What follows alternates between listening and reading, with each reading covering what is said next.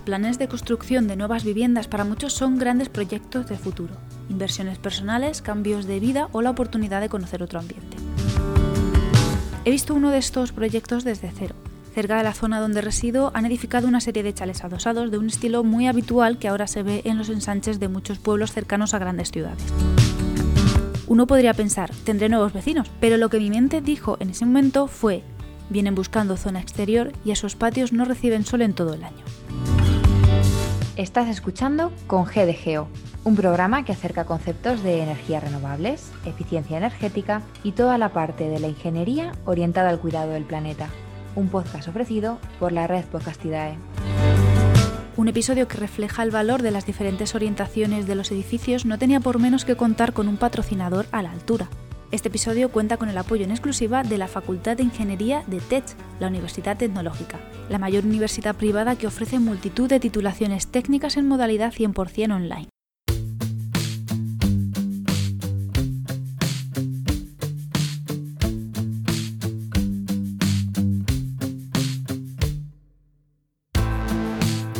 En ingeniería se determina la orientación de un edificio midiendo el ángulo que forma su fachada principal respecto del norte geográfico, o en ocasiones también desde otro punto cardinal.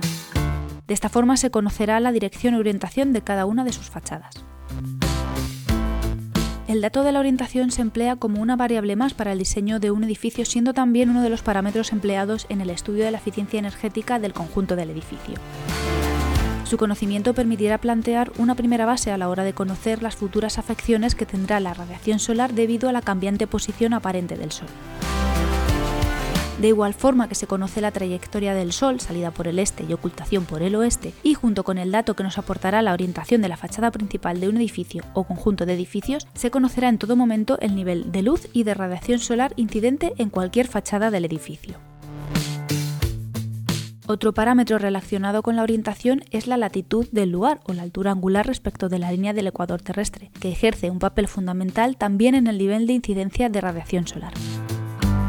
La latitud es un dato a tener en cuenta, dependiendo de ella, en un mismo momento del año el impacto de la radiación solar en fachadas de orientaciones similares son muy diferentes según la latitud en la que se encuentren.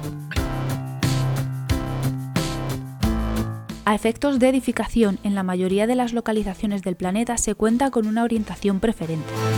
Se consideran óptimas el conjunto de orientaciones que reciben una mayor cantidad de radiación solar a lo largo del día, o por lo menos orientaciones receptoras de radiación sin que ésta suponga una excesiva molestia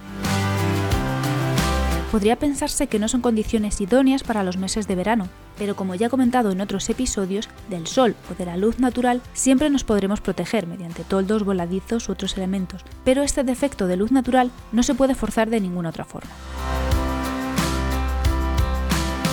En eficiencia energética, el sol se emplea como una fuente de energía y es necesario aprovechar al máximo esta herramienta. Así, de forma orientativa se puede afirmar que las mejores orientaciones de fachada para el hemisferio norte son hacia el sur. Esto permitirá una mayor captación de horas de sol durante todo el año. Para los meses de verano se puede concretar una orientación enfocada más hacia el sureste, ya no tanto para aprovechar la hora de salida del sol, sino más bien lo contrario, evitar que la incidencia directa en las últimas horas de sol aumente la temperatura que ha acumulado el edificio tras todo el día. Para invierno en un principio podría considerarse más adecuada una orientación sur más hacia el oeste, para precisamente aprovechar esas últimas horas de luz antes de la noche. Pero en invierno se busca el efecto contrario al citado, se busca la captación solar cuanto antes tras las frías horas de la noche. Las mismas razones explican el beneficio de las orientaciones norte si hablamos de localizaciones en el hemisferio sur, también dando preferencia al este respecto al oeste. Pero ¿qué ocurre si invertimos posiciones? ¿Qué ocurre con orientaciones norte en el hemisferio norte y orientaciones sur en el hemisferio sur? Estas situaciones pueden aportar ligeros beneficios como una iluminación homogénea y sin incidencia directa del sol en interiores, una cosa muy práctica en lugares de trabajo, por ejemplo. También es una buena opción en climas secos y excesivamente cálidos.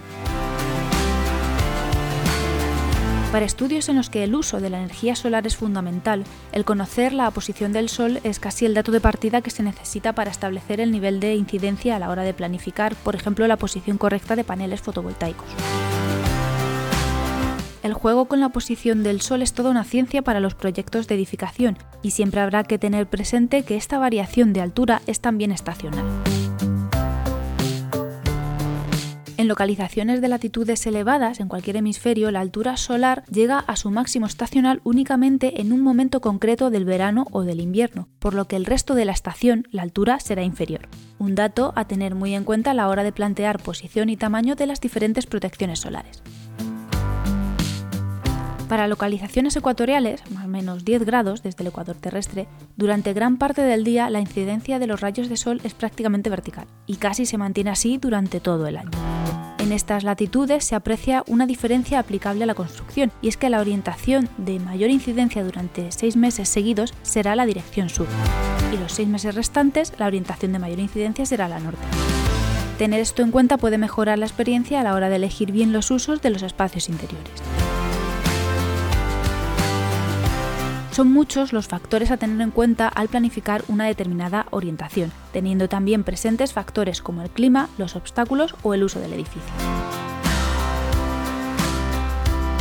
Nos encontramos un importante hándicap en los efectos de la orientación de los edificios en ciudades y es el urbanismo o la planificación del territorio.